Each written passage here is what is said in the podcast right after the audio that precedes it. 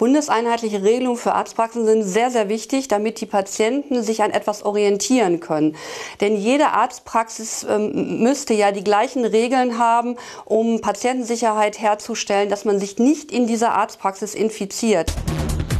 Report Mainz fragt Dr. Ruth Hecker vom Aktionsbündnis Patientensicherheit. Sie hält es für fatal, dass in vielen Bundesländern keine verbindlichen Corona-Regeln für Arztpraxen existieren.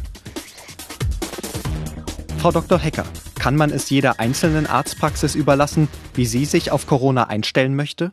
Wenn man aber gar keine Vorgaben hat, dann äh, kann es auch sein, dass sich einige Ärzte in den Arztpraxen auch nicht an den Mindeststandard halten. Und das wäre natürlich schlecht für deren Patienten. Wie wichtig ist es, dass wir wirklich klare Regeln haben? Also es ist auf jeden Fall wichtig, dass wir klare Regeln haben. Jetzt beginnt ja auch die Grippezeit. Das heißt, äh, es werden infektiöse Patienten in die Arztpraxen vermehrt strömen. Und äh, wir brauchen einheitliche Regeln, damit die Patienten sich sicher aufgehoben fühlen und auch kommen, wenn sie Beschwerden haben.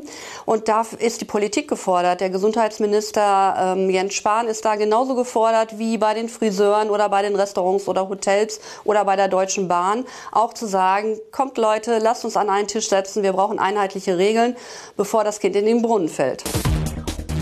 Sind manche Patienten zu empfindlich in Sachen Corona-Hygiene?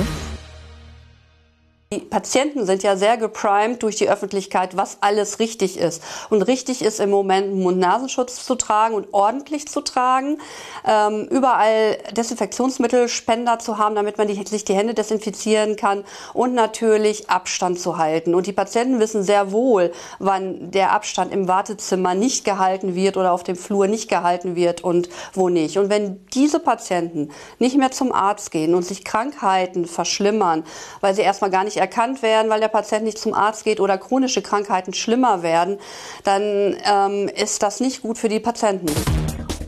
Welche Konsequenzen kann es haben, wenn Patienten sich bei ihrem Hausarzt nicht sicher fühlen?